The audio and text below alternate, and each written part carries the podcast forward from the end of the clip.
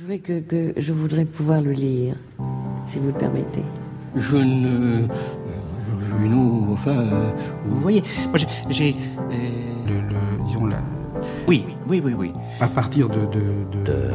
Entretien avec David Gagnebin de Bon et Rodolphe Petit, réalisé par Ella Sturzenhoffecker. Et. Euh, et. Euh, bon, pour. Euh, et. Parce que je. voilà, ça me.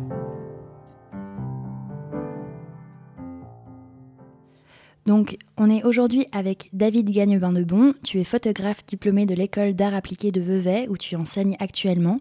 Dans ton travail, tu t'intéresses au lien entre la littérature, le médium photographique, les rêves et les lieux de mémoire.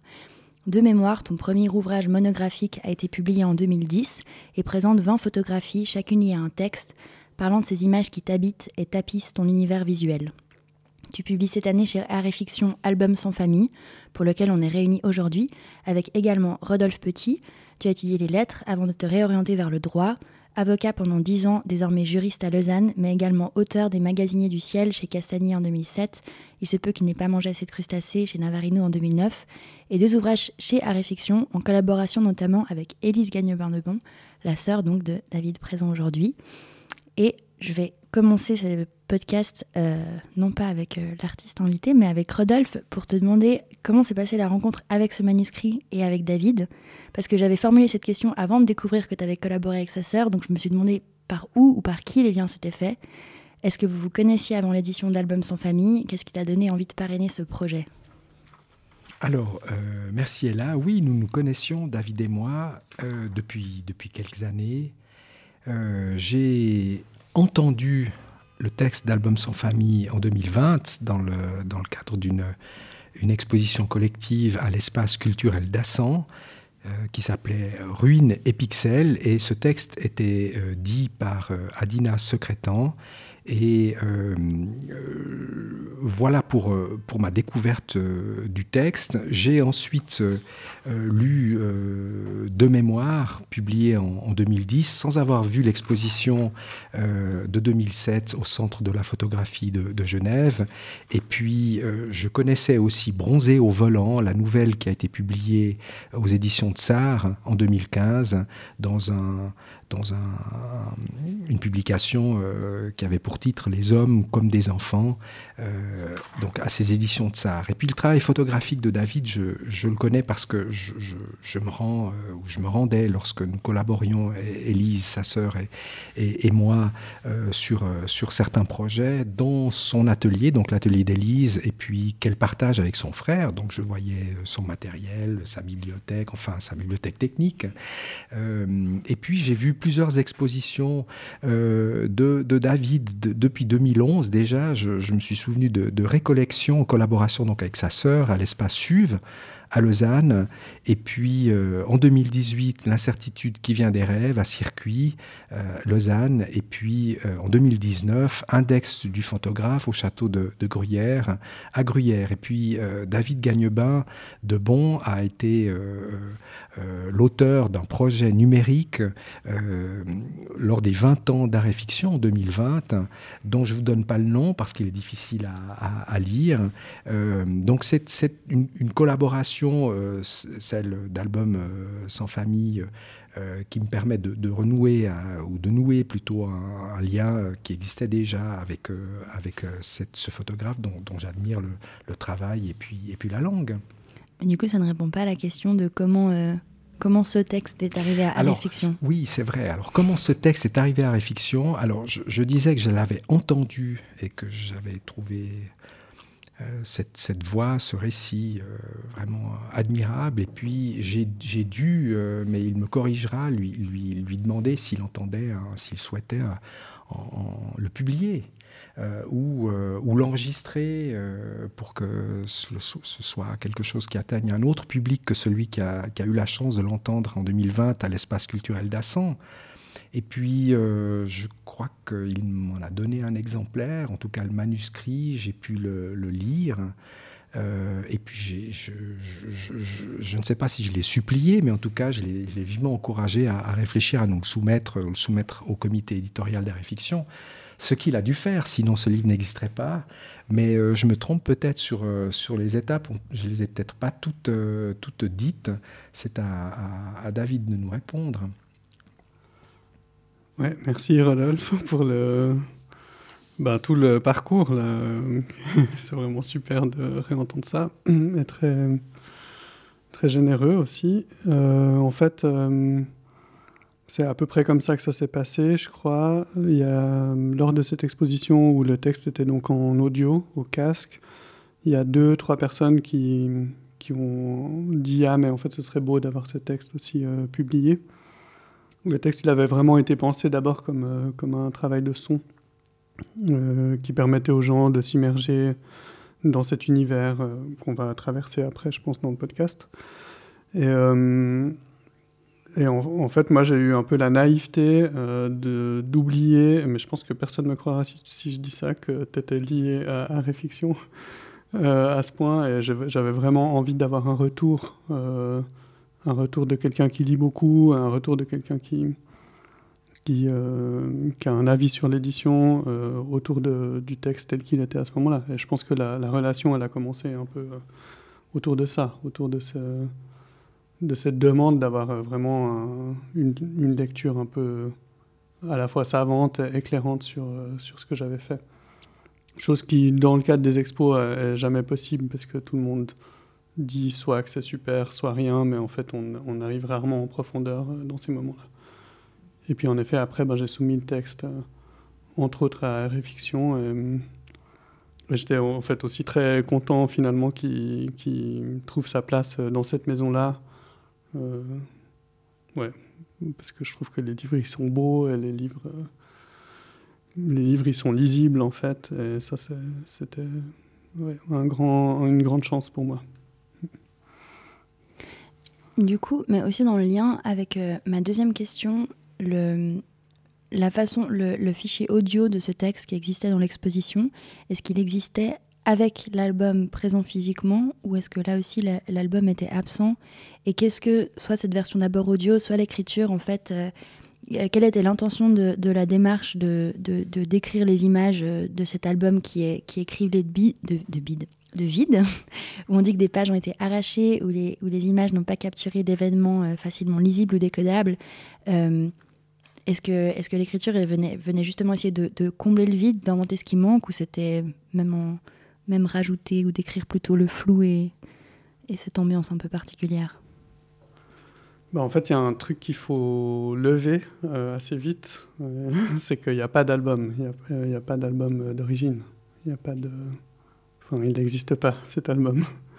Ah, moi, j'ai, hésité à poser la question dans ma question. Je me dis peut-être il faut préserver le mystère, mais j'avais envie bah, Je pense que là, vu que la question elle est directement liée à une présentation ou non de l'album, euh, il, faut, il faut raconter qu'il n'y a pas d'album et en même temps il y a.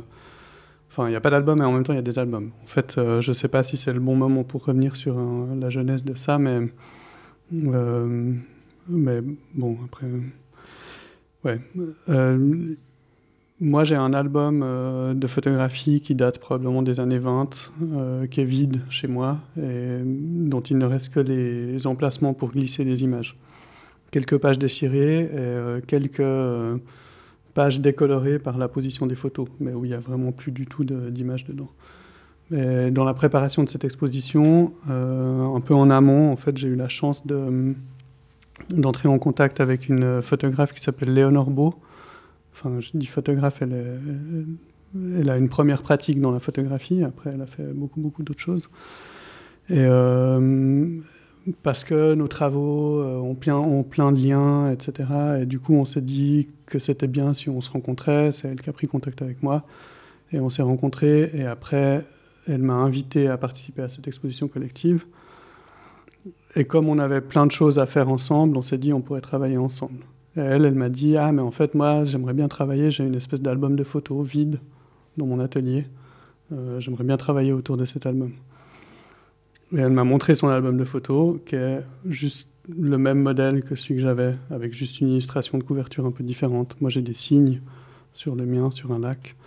Et elle, elle n'a pas des signes, je ne sais plus ce qu'elle a. Et du coup, on s'est dit, ah ben, prenons comme fil conducteur, en fait, ça, c'est cette coïncidence incroyable qu'on on ne se connaît pas, on se rencontre, et quand on décide de travailler ensemble, en fait, on a cet album en commun. Et du coup, euh, ce qui existe à la source du projet, c'est la rencontre avec euh, Léonore Beau, euh, cette espèce d'album dupliqué, mais chaque fois vide, et chez elle et chez moi. Et le fait qu'elle comme moi, on a des pratiques photographiques qui sont liées au souvenir et à la mémoire. Et je pense que après, cette dimension-là, elle a disparu. Elle a disparu aussi euh, dans la manière dont j'ai écrit. Et, enfin, c'est pas complètement vrai, mais elle a disparu en tout cas dans la manière dont j'ai parlé du livre, dont je l'ai travaillé, dont on a travaillé en édition. Euh, mais, souvent, je me rappelle qu'en fait, c'est vraiment lié à cette, euh, première découverte. Donc il n'y a pas d'album avec des images, mais il y a deux albums possédés par deux photographes euh, différents et différentes, et qui sont les deux vides. Et du coup là-dedans, euh, on avait envie d'inventer euh, quelque chose. On a inventé des choses très différentes pour l'exposition, et moi j'ai décidé d'inventer ça, d'inventer un album où il y aurait peu d'images, peu d'images de famille notamment euh, et qui, serait, ben, voilà, qui serait comme, comme tu as dit, criblé de vide euh, très parcellaire. Du coup, ma, ma, question suivante perd un peu de, de sa pertinence parce que j'ai remarqué que dans De mémoire, du coup, la monographie qui est parue en 2010, il y avait déjà la présence de l'écriture, mais toujours en dialogue avec une autre image et euh, que sur euh, dans Album sans famille, il n'y avait plus que le texte et je me demandais pourquoi c'était le cas.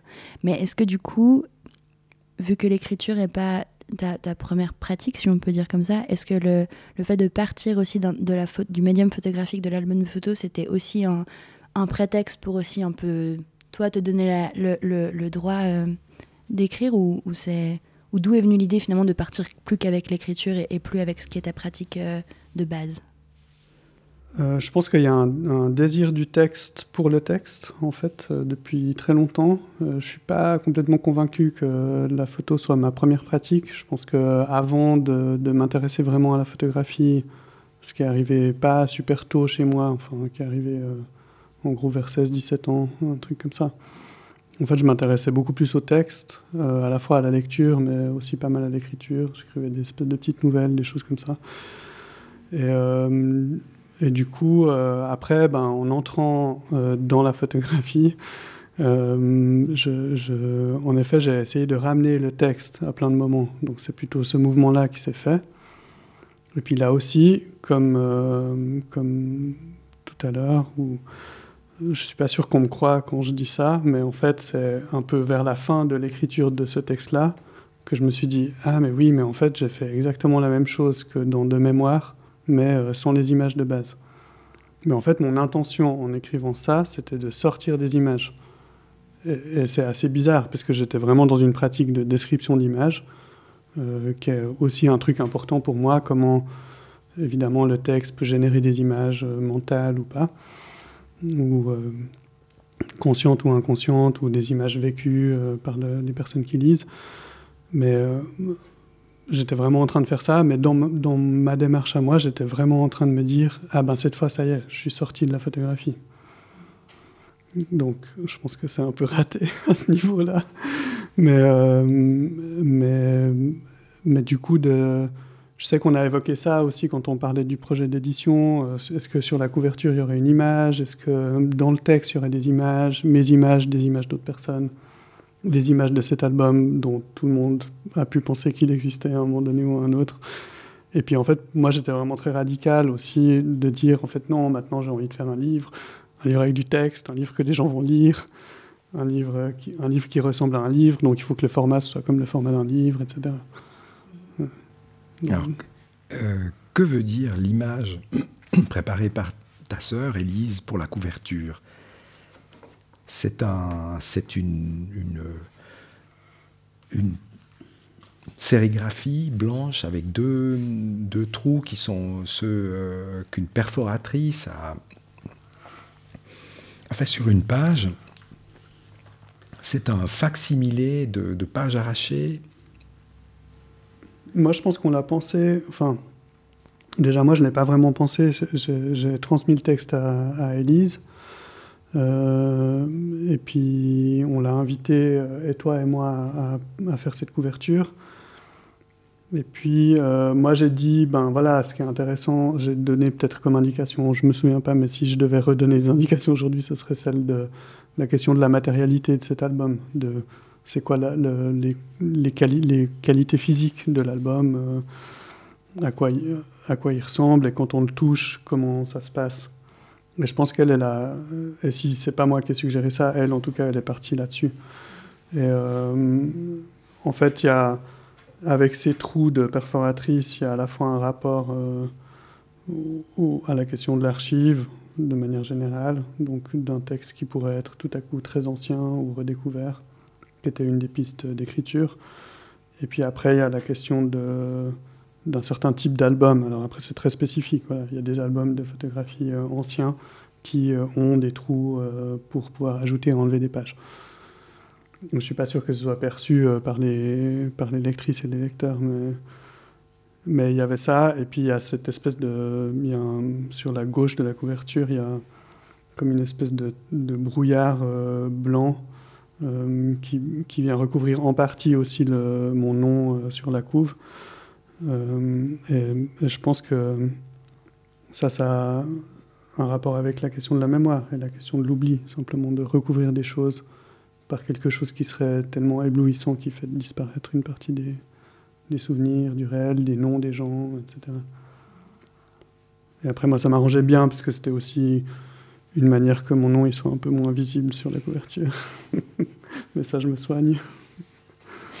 Mais est-ce qu'il n'y a pas aussi, enfin moi avec les trous de la, performatrice, performatrice et l'image un peu de cette page arrachée, ça me fait aussi penser à, la question du vide qui est aussi omniprésente dans cet album. Et euh, de, de, ce qui manque, aussi dans ce que tu disais, en fait, de, vouloir sortir des images, sortir des photos. Il y a plusieurs fois où tu décris ces images qui, du coup, n'existent pas, et, tu, en tu les décris pas, tu décris ce qu'il n'y a pas dessus. Tu dis, il n'y a, a, pas d'enfant assis sur le muret, il n'y a pas de famille, il n'y a pas de...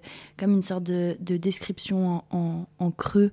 Et de... Mm -hmm. c'est aussi euh, jouer avec... C'est quoi qu'il y a, c'est quoi qu'il n'y a pas, c'est quoi qu'on qu peut imaginer autour. Ouais, je pense que ça évoque ça aussi. Et qu'en effet, cette dimension euh, de tout ce qui manque, et de tout ce qu'il n'y a pas, et de tout ce que, en l'occurrence dans le texte, pour moi, des, des, des événements en fait traumatiques de l'histoire auraient plus permis de vivre, comme euh, des scènes heureuses, des scènes de famille, des scènes comme ça.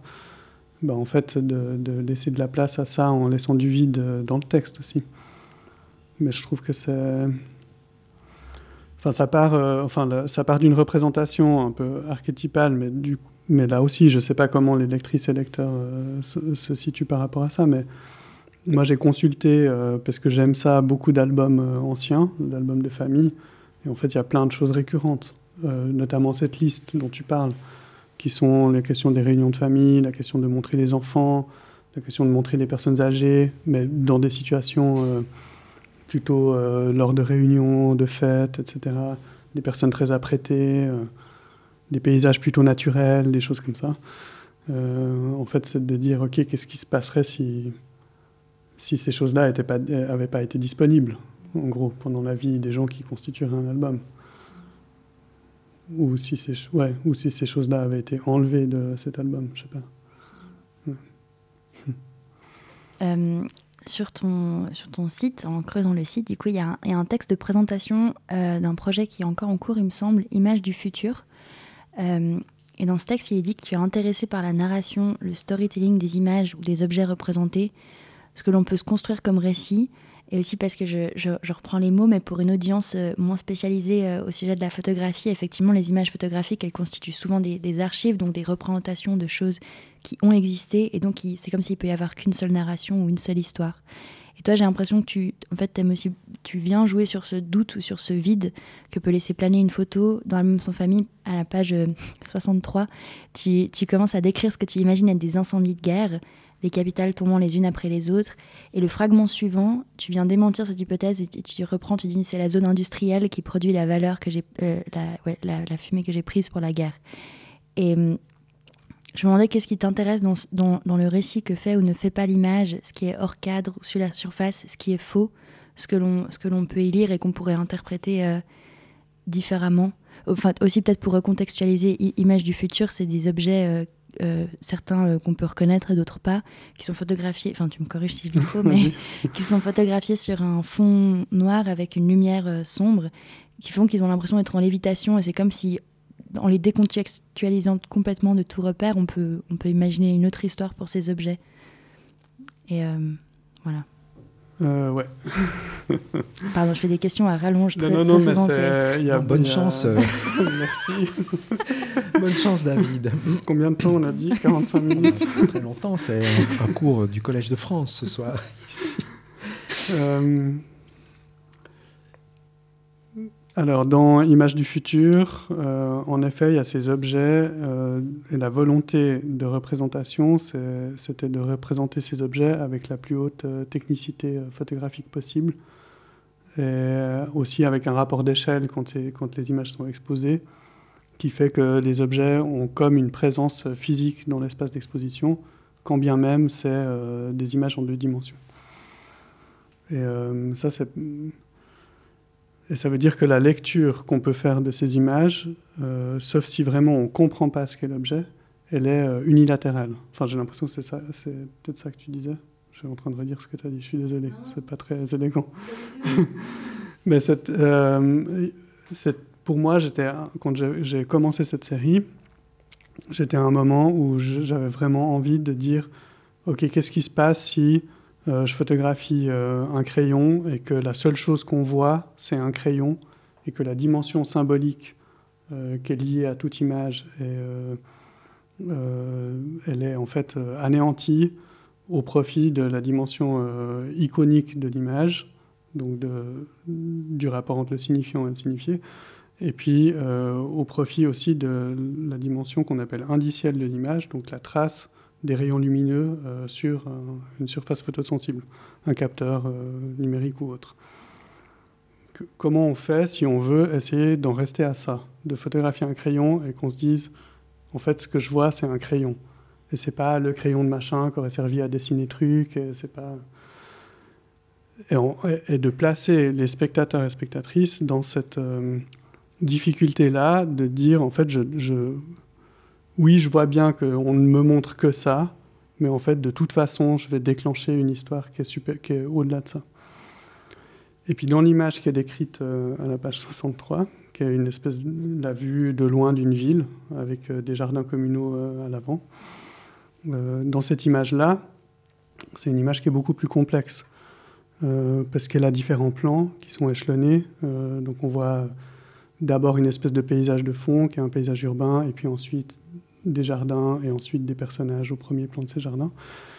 Et en fait, cette complexité-là, euh, quand on est face à ces images-là, on a une appréhension première, parce que l'image, elle, ressemble à quelque chose qu'on connaît. En fait, on connaît très bien euh, les images de villes bombardées, euh, ou en train d'être bombardées, donc qui ne sont pas encore en ruine.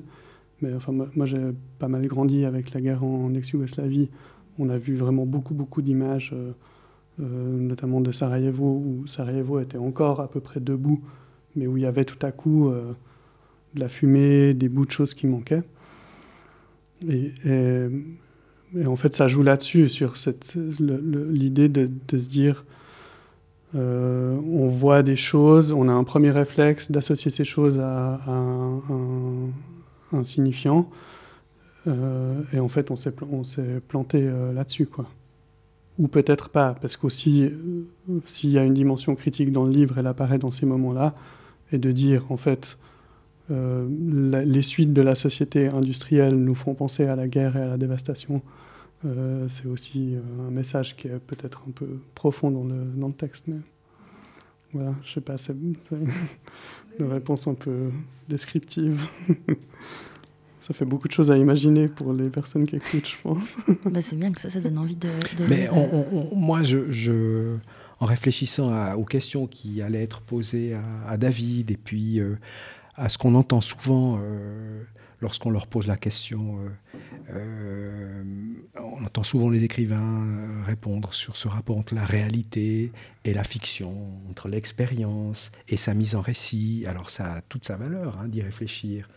En épistémologie ou en sémiologie, tu as, tu as parlé de la valeur indicielle ou du, du, du rapport entre signifiant et signifié. Mais ce qui m'a intéressé, moi, dans le texte, et puis, c'est que c'est qu'on est dans la fiction, et puis on se demande quelles sont les fictions que va construire ce personnage qui fait des hypothèses et qui se transforme en souvenirs. Ou bien, c'est peut-être même l'inverse. Les souvenirs deviennent des hypothèses.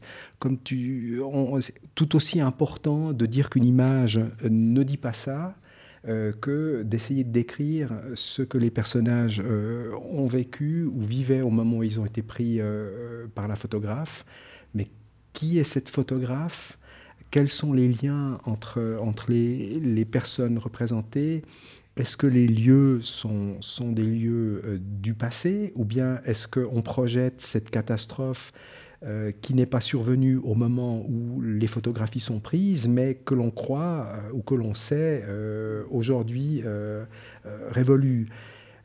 voilà, c'est un peu, un peu compliqué, mais c'est, on est dans la fiction et la fiction s'interroge elle-même sur, sur, sur, son pouvoir ou sur les difficultés qu'elle pose au, lecteur. Et c'est pas seulement de poser la question à l'auteur, vous y avez mis votre expérience, cette mise en récit d'expérience, est-ce que c'est vraiment vous? Alors le point de départ, c'est ces deux albums qui existent, mais une fois qu'on est plongé dans la lecture, c'est d'autres dimensions de cette, de cette réflexion qui sont, euh, qui sont, là, qui sont là présentes.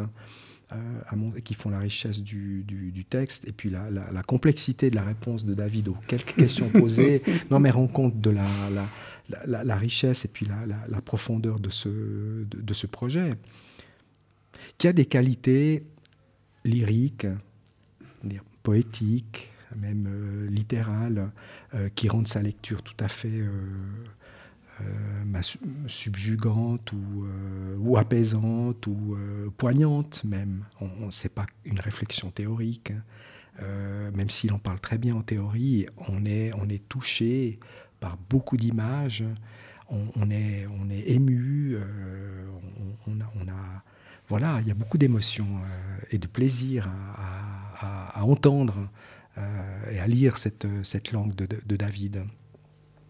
Non, c'est certain. Et c'est. Euh, enfin, au point où les images en fait ne manquent pas, le fait qu'elles soient pas, bon, du fait, de fait elles existent pas, mais moi je me suis demandé jusqu'à la dernière minute, mais mais euh, c'est très euh, riche dans tout, et c'est une langue, des descriptions, des langues, une langue très riche et, toute cette, mais effectivement, c'est d'autant plus intéressant, enfin, ce, ce, ce processus fictionnel de, jusqu'où est-ce qu'on fait croire qu'en tant qu'auteur ou en tant que narrateur, on se trompe, on interprète et on emmène les lectrices là-dedans de ah je pense voir ça et en fait non et du coup ça, ça nous entraîne un peu toujours plus loin dans ces images qu'on se construit. C'est aussi assez, assez fascinant comme processus. c'est vertigineux, oui, Mais je dirais il y a, alors c'est des, c'est des, c'est des, c'est, c'est calmant et c'est une langue très poétique à lire. Je dirais pas que c'est juste apaisant parce que moi, je trouvais qu'il y avait beaucoup, il y a, sur plusieurs images, euh, il y a une image, par ça dit dans cette image, nulle inquiétude, aucun malheur, euh, le soleil est près d'imploser. Enfin, pour moi, il y a un truc quand même euh, un peu inquiétant qui est jamais très très loin. Et toujours sur ton site, il y, a, il y a aussi un ongoing project qui se nomme Wild Dreaming, où tu représentes en photographie des rêves, les tiens ou ceux d'amis et d'amis. Et euh, dans, les, quelques phrases qui présentent le projet, tu dis qu'il est relié à aucune tradition psychanalytique. Euh, si les images sont présentées dans une boîte qui reprend le format d'un livre de Jung.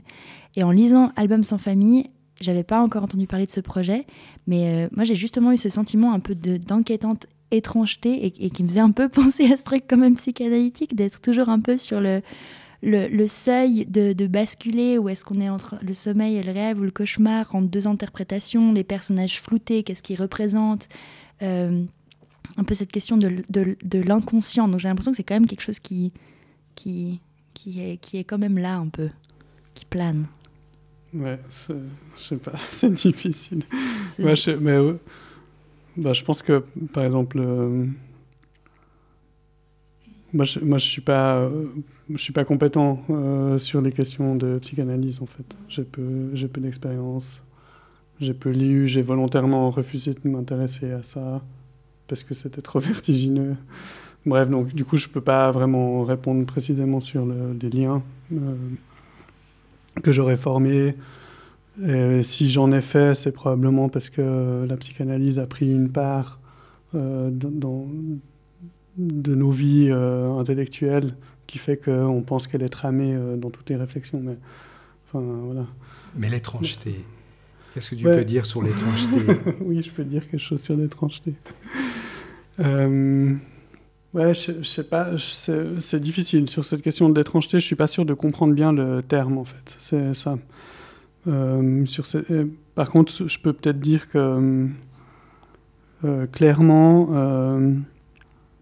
dire peu de choses sur, sur, sur une image précise, c'est déclencher chez les personnes qui lisent forcément un imaginaire. En fait, si maintenant je, je transmets une image euh, floue de quelqu'un qui court dans la rue, si on ne connaît pas la rue mais qu'on reconnaît que c'est une silhouette, en fait, il y a un, récit qui se déclenche immédiatement. Euh, parce qu'on parce que visuellement, quand on, parce qu'on rattache toujours les choses à des récits, à des histoires. Enfin, j'en sais rien, mais en tout cas, c'est ce que j'ai pu constater. Euh, et du coup, je, voilà, je pense que cette volonté, elle est vraiment présente dans ce, dans ce texte-là. Euh, et puis dans le projet auquel tu fais référence, de ces, photographies qui sont vraiment des photographies de rêve, donc de situations rêvées par les gens, euh, dans, ce projet-là, il y a cette volonté d'être à la fois euh, des fois précis sur un moment du rêve, donc comme une espèce de mise en scène du rêve, et à la fois de garder une image assez pauvre, assez euh, euh, pauvre qualitativement, assez peu descriptive au niveau de ce qu'on reconnaît de la physionomie des personnages qui seraient dans ces rêves et tout ça, pour que ça déclenche ce truc de récit et d'appropriation par les personnes qui voient les images.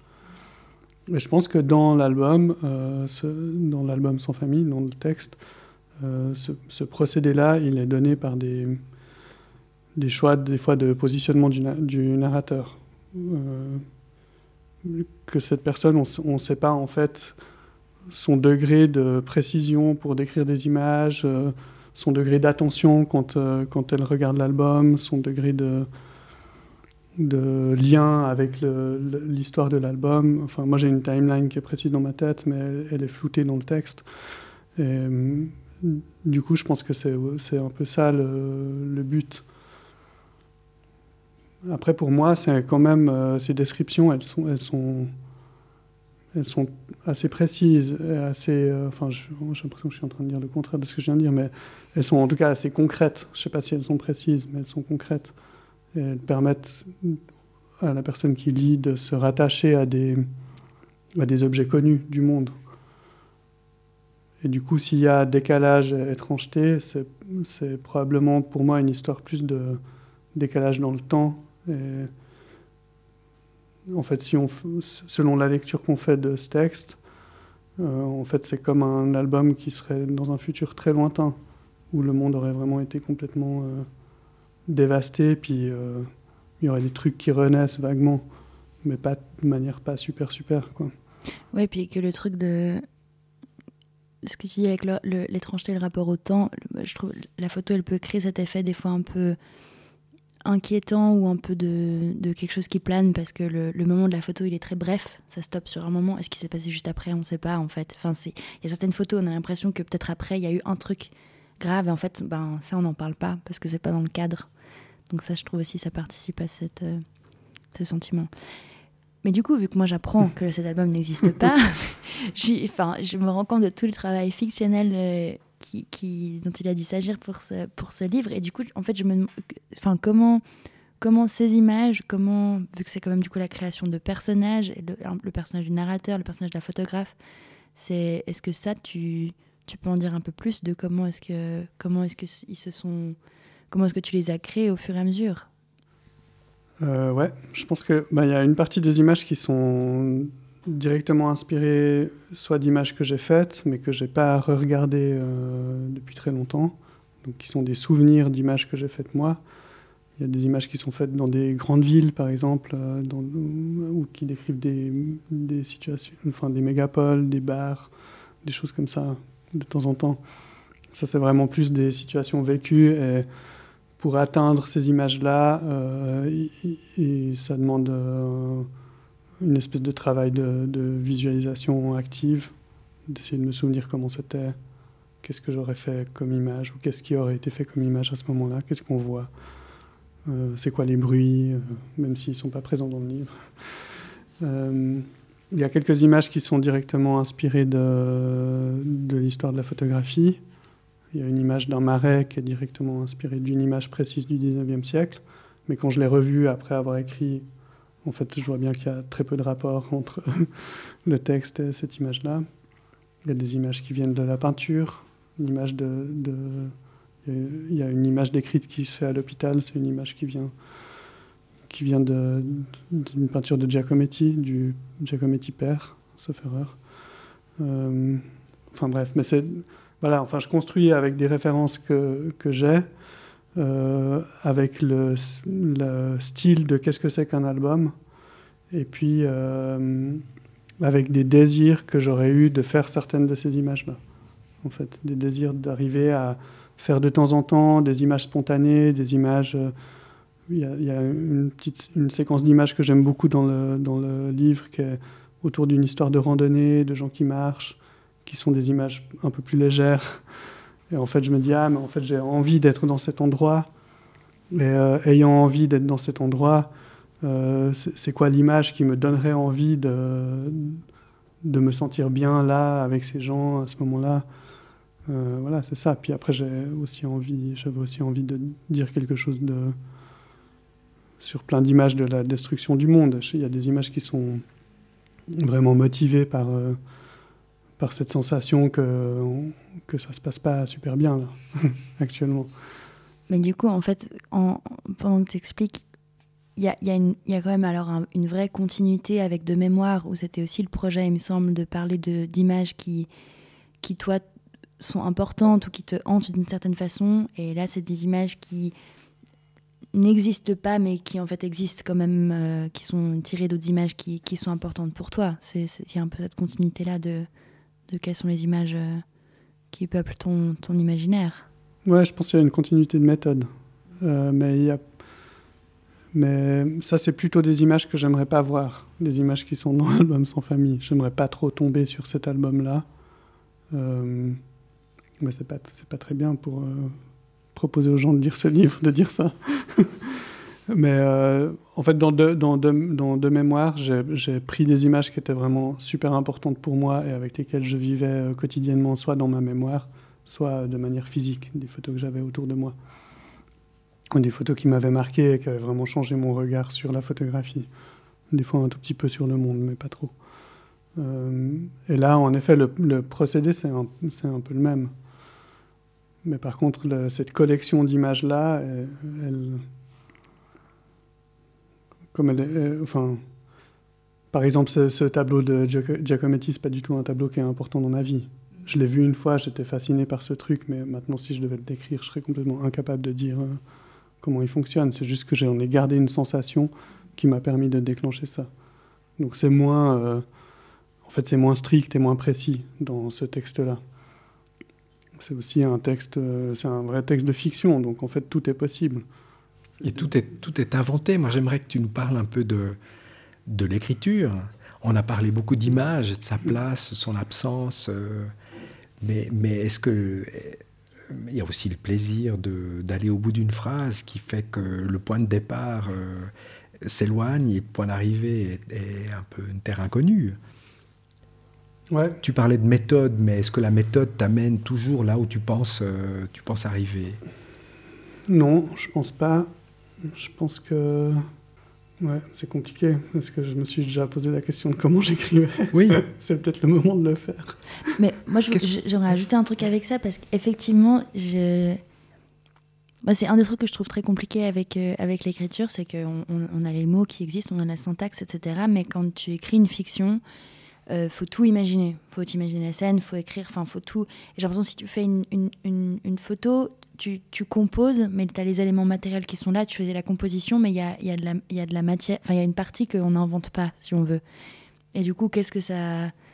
Ouais, comment est-ce que c'était pour toi? En même temps, tu dis que tu écrivais du coup déjà avant, donc c'était pas non plus la, première fois, mais c'est quoi ces différences de pratique? Est-ce que tu as l'impression d'avoir justement plus de liberté ou est-ce que c'est plus vertigineux? Bah, En fait, moi je trouve que c'est. C'est beaucoup. Moi, je me sens beaucoup plus libre euh, dans l'écriture, ça c'est sûr, parce que tout à coup, tu peux quand même inventer, euh, en effet, inventer des mondes. Et, moi, j'ai beaucoup, beaucoup lu euh, ces, ces, dernières années de, la littérature vraiment de fiction et aussi de la littérature d'anticipation, de la science-fiction et tout ça. En fait, j'avais une vraie un vrai désir et un, vrai, une vraie tendresse et une vraie admiration pour l'audace de personnes qui disent moi j'écris un truc qui, qui est loin de moi et qui est loin dans le temps, qui est loin dans l'espace, qui est loin de ma vie et qui n'est pas du tout lié à une question d'autofiction. Mais je pense que dans cette écriture-là, de ce texte-là, il y a vraiment ce, il y a ce désir-là de dire, à part que évidemment chaque chose qu'on écrit nous fait penser à des choses qu'on a vécues, mais le point de départ, c'est ça. pas les choses. On revient sur le rapport de la réalité à la fiction. Ouais, oui, oui. Non, mais, ça, mais, mais par contre, c'est pas le point de, c'est quasiment jamais le point de départ. Le point de départ, il est visuel, et le point de départ, c'est, en gros, le point de départ, c'est comme le point de départ de milliers d'œuvres euh, qui se surmultiplient aujourd'hui, c'est de dire, ok, ça a merdé dans les grandes largeurs sur Terre, qu'est-ce qui reste? Le point de départ, c'est le même que, que depuis, euh, depuis très très très longtemps dans ces littératures-là. C'est juste que là, il y a un angle qui, passe par la description d'image et par un certain nombre d'indices qui sont laissés, euh, qui sont laissés et qui sont très un, un peu complexes et un peu, euh, enfin, je sais pas s'ils sont complexes. En tout cas, ils sont, ils sèment le doute, comme tu disais. Et du coup, quand j'écris, euh, euh, ben, moi, il y a un, un, une espèce de chose un peu rassurante pour moi dans l'écriture de ce texte-là, c'est le fait que euh, ce que j'écris tient chaque fois à l'intérieur du cadre d'une image. Et ça, moi, je sais faire, parce que c'est mon, mon job de regarder et de faire des images. Donc, en effet, il y a à la fois ce truc un peu rassurant et en même temps ce truc de dire, ben, en fait, de temps en temps, j'ai commencé à décrire une image en partant vraiment d'un détail. Par exemple, c'est le cas dans ce, cette image euh, qui, a lieu à l'hôpital. Ben, en fait, j'ai commencé à décrire un détail de quelque chose. Et je ne suis pas sûr qu'au moment où j'ai commencé, je savais, euh, en dézoomant sur ce détail de, cette image-là, qu'est-ce qui allait apparaître. Et en effet, j'étais surpris. Enfin, et en, en, photo, on n'est pas... Enfin, quand quand on pense comme moi qu'on est en maîtrise du médium, euh, humblement, on n'est pas surpris, quoi. Parce ce qu'on fait. Il faut fabriquer des accidents pour être surpris, puis c'est possible. Tandis que là, il n'y a pas besoin d'inventer des accidents. Si tout à coup, euh, je, regarde ailleurs sur ce, cette même scène. Euh, pour gentiment arriver au bout, mais du coup, maintenant, vu que, vu vu ce que tu disais aussi, que finalement, tu n'étais pas sûr d'être d'abord photographe, que cette pratique d'écriture, de lecture, elle était là depuis longtemps. Est-ce que, est que tu comptes continuer d'explorer ce, ce... Moi, j'avais écrit ce dialogue entre l'écriture et la photographie, mais peut-être juste cette pratique d'écriture euh, dans d'autres projets. Est-ce que c'est quelque chose que, que tu comptes, euh, que tu comptes ouais, continuer? Euh, Oui.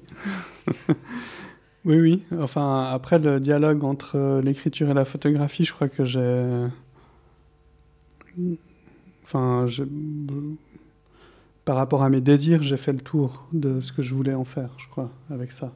Aussi avec cette espèce d'effet de surprise de, à la fin de l'écriture de ce texte, de me dire Ah oui, en fait, j'ai refait le truc que j'avais fait en 2010, mais un peu en différent.